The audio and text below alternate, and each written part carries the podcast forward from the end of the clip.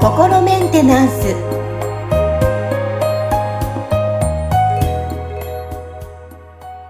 はい皆さんこんにちは心メンテナンス本日もアシスタント三上恵と気候ヒーラーの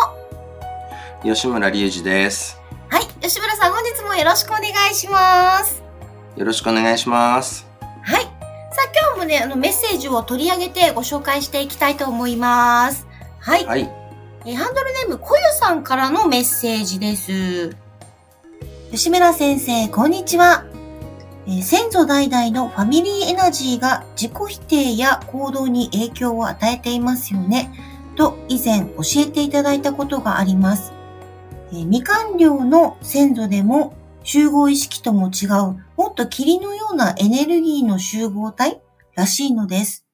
これを書いている時もすごい抵抗があります。吉村先生はどんな風に感じられますか？教えていただけると幸いです。とメッセージ来ています。はい。はい。えっ、と、そうですね。まあ、この、なんか先祖代々の、このファミリーエナジーって話は、教えていただいたっていうのは、誰かそういう、そう、そういうのが見えるっていう方に、こう、そ相談したら、なんか、こういうのがあるよって教えてもらったっていうことなんでしょうね、おそらく。そうでしょうね。うん。はい。ちょっとね、だから僕のその捉え方とか、その、では、そのファミリーエナジーって呼んでるものは特にないんで、その、この方がそのファミリーエナジーって呼んでるものが何なのかっていうのがちょっとこう、あの、はっきりわからないっていうのが一つありますよね。で、これはその、まあ僕たちがコミュニケーションを取るときに、その言葉でコミュニケーションをこう主に取ってるわけですけど、これってその、なんていうのかな、じゃあその言葉に対してどういうこう意味がついてるかみたいなね、このファミリーエナジーって言葉が何を指してるかみたいなのって、こう、この定義を、その、共有しないと、その、何のこと言ってるのかがわからないってことになっちゃいますよね。例えば、外国語でなんとかなんとかって単語言われたときに、その言葉知らなかったら、これ何のことだかよくわからないってことになっちゃう。でのはこの、言語マップっていう、その一人一人が持ってる、そのこの言葉に対してこういう意味が割り当てられてますよっていう、その、なんていうのかな、エネルギー的な構造をこう僕らは実はその潜在意識の中に持ってるんですけど、この言語マップのが、その、この言葉に対してどういう意味を割り当ててるかっていうのは、必ずしも一人一人同じではないわけですよね。うん。だから、その、もしかしたら僕が知ってる何かで違う名前で呼んでるものに対して、この人はそのファミリーエナジーっていう名前でこう言ってる可能性もあるし、ちょっとそこがそのね、どういうものなのかっていうのは、この、あの、送っていただいたいただいた文面だと、あの、完全にはわからないっていうのがありますよね。っていうのが、うんその、未完了の先祖でも集合意識とも違うっていうのも、その、例えば、どういったところでそれがその未完了の先祖とか集合意識と違うっていうことがわかるのかっていうところも、ちょっとここだとわからないじゃないですか。うん、そうですね。そうですね。でもっと霧のようなエネルギーの集合体ってね、そのエネルギーの集合体、集集合意識っていうのも、なんかその言ってみたら、こういろんな人のこう意識が、そのの集合体が一つのまたその、こう、エネルギーフィールドの単位を持つことで集合意識っていうものができてるんで、これも集合体といえば集合体なわけですよね。うんだか、ら、これがその霧のようなエネルギーの集合体っていうのがこう、何を指してるのかっていうのもちょっと、あの、よくわからないっていう感じになってしまうんですよ。で、うんあと、まあちょっと気になってるのが、その、この小湯さんがこれを書いてる時もすごい抵抗がありますっていうのは、その、この、この抵抗っていうのもね、どういった抵抗なのかとかね、その、何に対して反応してる抵抗なのかっていうところもちょっと気になるところではありますよね。何かそういう抵抗感がある時って何かブロックが発動してる場合もあるんで、なので、その、まあ、僕が、その、例えば、あの、先祖代々のなんかそういう受け継いでるものからの影響で何か不具合が起きてるっていうケースをこういうふうに見てますっていうことを、こう、まあ、ちょっと今までにも何回かお伝えはしてるんだけど、その振り返りと、その、まあ、なんていうのかな、最近また新しく発見したものとかも含めて、ここで、こう、ちょっと、あの、お伝えしてみようかなと思うんですよね。で、それがだから、このね、その、小湯さんに、その、が、なんか以前に相談された、そのファミリーエナジーについてお話しされた方の、その、なんていうかな、こう、見解と、もしかしたら重なってるところもあるかもしれないし、その、何かこの方はちょっとこう、実際そういう構造があるんだけど、僕がまだ気がついてない何かについてお話しされてる可能性もあるかと思うんですよ。で、でそれに関しては、まあなんかちょっとまた僕がこう、研究を進めていく中で、あ、本当にこういうのあるなってわかるかもしれないし、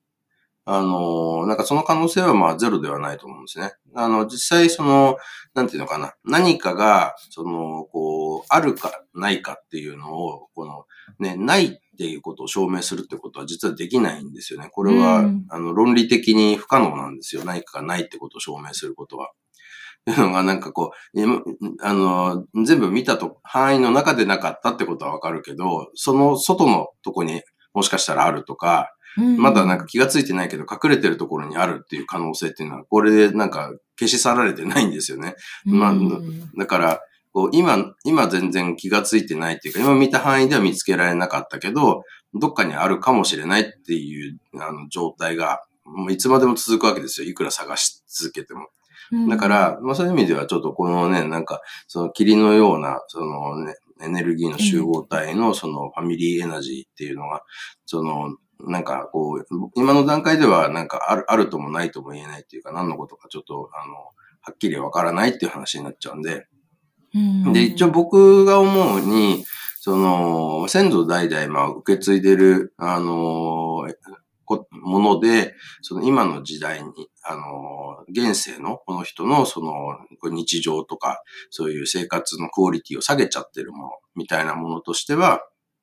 まああの、ね、この小さんも出されてる、その集合意識とか未完了の先祖っていうのは、その、の影響でそういう問題が起きてるってことは結構ありますね。あの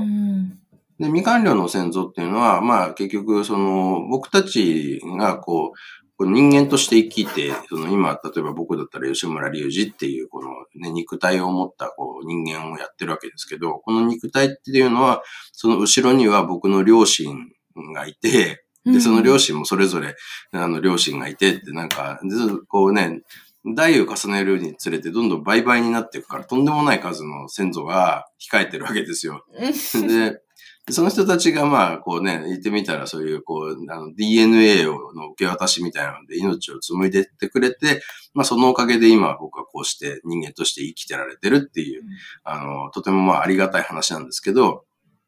同時にこの後ろの人たちがなんかその、まあ言ってみたら、こうね、追ってしまった心の傷であったりとか、変な思い込みであったりとか、ね、なんか思い残して、なんかちょっと人生がきちっと終えられてないとかっていうようなものがあると、まあそれの影響も僕は受けちゃうっていうことが一つあるわけですよね。うんで、あとは、その、やっぱり人がこう集まると、それによって集合意識っていうのが形成されるんで、その、何々家みたいなやつとかあるじゃないですか。その昔の人たちがそういうのすごいこだわってたわけですよね。はい。で、そうすると、うんうん、なんかそういうところでその集合意識が形成されるっていうのがあるんで、そこでその何々家はこういう、なんかこう、ね、こうしなきゃいけないのであるみたいなのが、こう、みんなで、こう、そういう共通の思い込みを共有してると、そうすると、その影響を、その今の時代の僕が受けちゃってる可能性もあるってことなんですよね。ああ。なるほど。まあ、こう、やっぱり僕のこう肉体の DNA って、僕の父の DNA と母の DNA から半分ずつもらって、この僕の DNA できてるわけですよね。うん、で、僕の両親もそれぞれ、その両親の僕から見たら祖父母のね、あの、DNA 半分ずつもらって、父の DNA、母の DNA ができててって、これがまたさっきと同じように、あの、こうね、代を遡ると、なんかとんでもない数の人たちがバーっていて、その人たちの DNA が、まあ、半分半分半分半分みたいな感じで、こう、あの、送られてきてるわけですけど、そうすると、まあ、そのかなりの数の、その同じ DNA の配列を共有してる人たちっていうのが出てくるわけですよ。うんね、もちろんその、遡れば遡るほどなんか薄まっていきますけど、でも、そのね、なんかこう、何代かの人たちっていうのは結構その同じ配列の DNA をこう持ってる人たちがかなりね、あの、連なってるっていうことですよね。で、ここのその DNA っていうのは、まあ言ってみたら一種のそのアンテナみたいな役割をしてて、同じ配列のものは同じこう周波数で振動してるんで共鳴し合ってるんですよね。なので、この体は離れてても、その、なんか同じ DNA のその配列を持ってる人同士っていうのは、まあそういう、やっぱりこう共通した何かを共有してるっていうあのことになるわけですよ。だからね、なんか例えば、その何々家の人たちはこういう人たちが多いよね、みたいなことが起きうるっていうことなんですけど、うんうんうんうん。で、その DNA がやっぱ何かの表紙にそのダメージを受けてしまうと、そのダメージを受けた DNA が共有されてっちゃうっていうことが起きるんで、そこでもなんかその、このね、特定のパターンが形成されちゃって、その、それが、まあ言ってみたら、その、今の人生の足を引っ張るみたいなことになることもあるんで、あの、まあ、そこら辺もだから、こうね、あの、これは最近こう分かってきたんで、その、それを修復する方法っていうのを、まあ、その、見つけ出して、今、その、クリアリングツールを使ってクリアリングで修復ができるようにこうなってきてるんですけど、はい。なので、まあ本当になんかね、日々いろいろと研究を進めていくと、その、やっぱり、あの、こう一人の人のこの人生っていうのがなんかものすごいこう、膨大な情報のなんかこう集合によってできてるんだなっていうところがこう見えてきて、うん、本当にこうね、面白いですよね。まあ、あのね、今、あの、生きづらくて苦しいですって人にとってはなんかね、面白いとか言うなよって思っちゃうかもしれないですけど、まあ実際そのね、やっぱり生きづらくても、今生きづらくてもそこをなん、あの、いろいろとこう解消していくことでね、人生をここから好転させていくことって、あの、いくらでもできるんじゃないかなって僕は思ってるんで、まあそのためにも研究を進めてますね。はい。あの、今お話聞いて改めて思ったのは、このなんか自分だけで、やっぱ一人では生きていけない。で、その、今今あるのには、もうたくさんの祖先のね、おかげで今があるんだなって改めて感じました。はい。ですし、あと、うん、あの、今日ね、小湯さんからのメッセージをいただいて、まあ、吉村さんなりの解説というか、で、お話を伺いました。で、小湯さんも今日お話を聞いてですね、ちょっとやっぱり、ふんわりしてる部分もあるので、まあ、詳しくどういった意味なんだよっていうご意見とか、で、今日吉村さん聞いた意見で、えどう感じましたっていう意見とかもですね、また改めて、あの、メッセージいただけたら嬉しいなと思います。はい。はい。えー、吉村さん本日もわかりやすく ご説明していただきありがとうございました。ありがとうございました。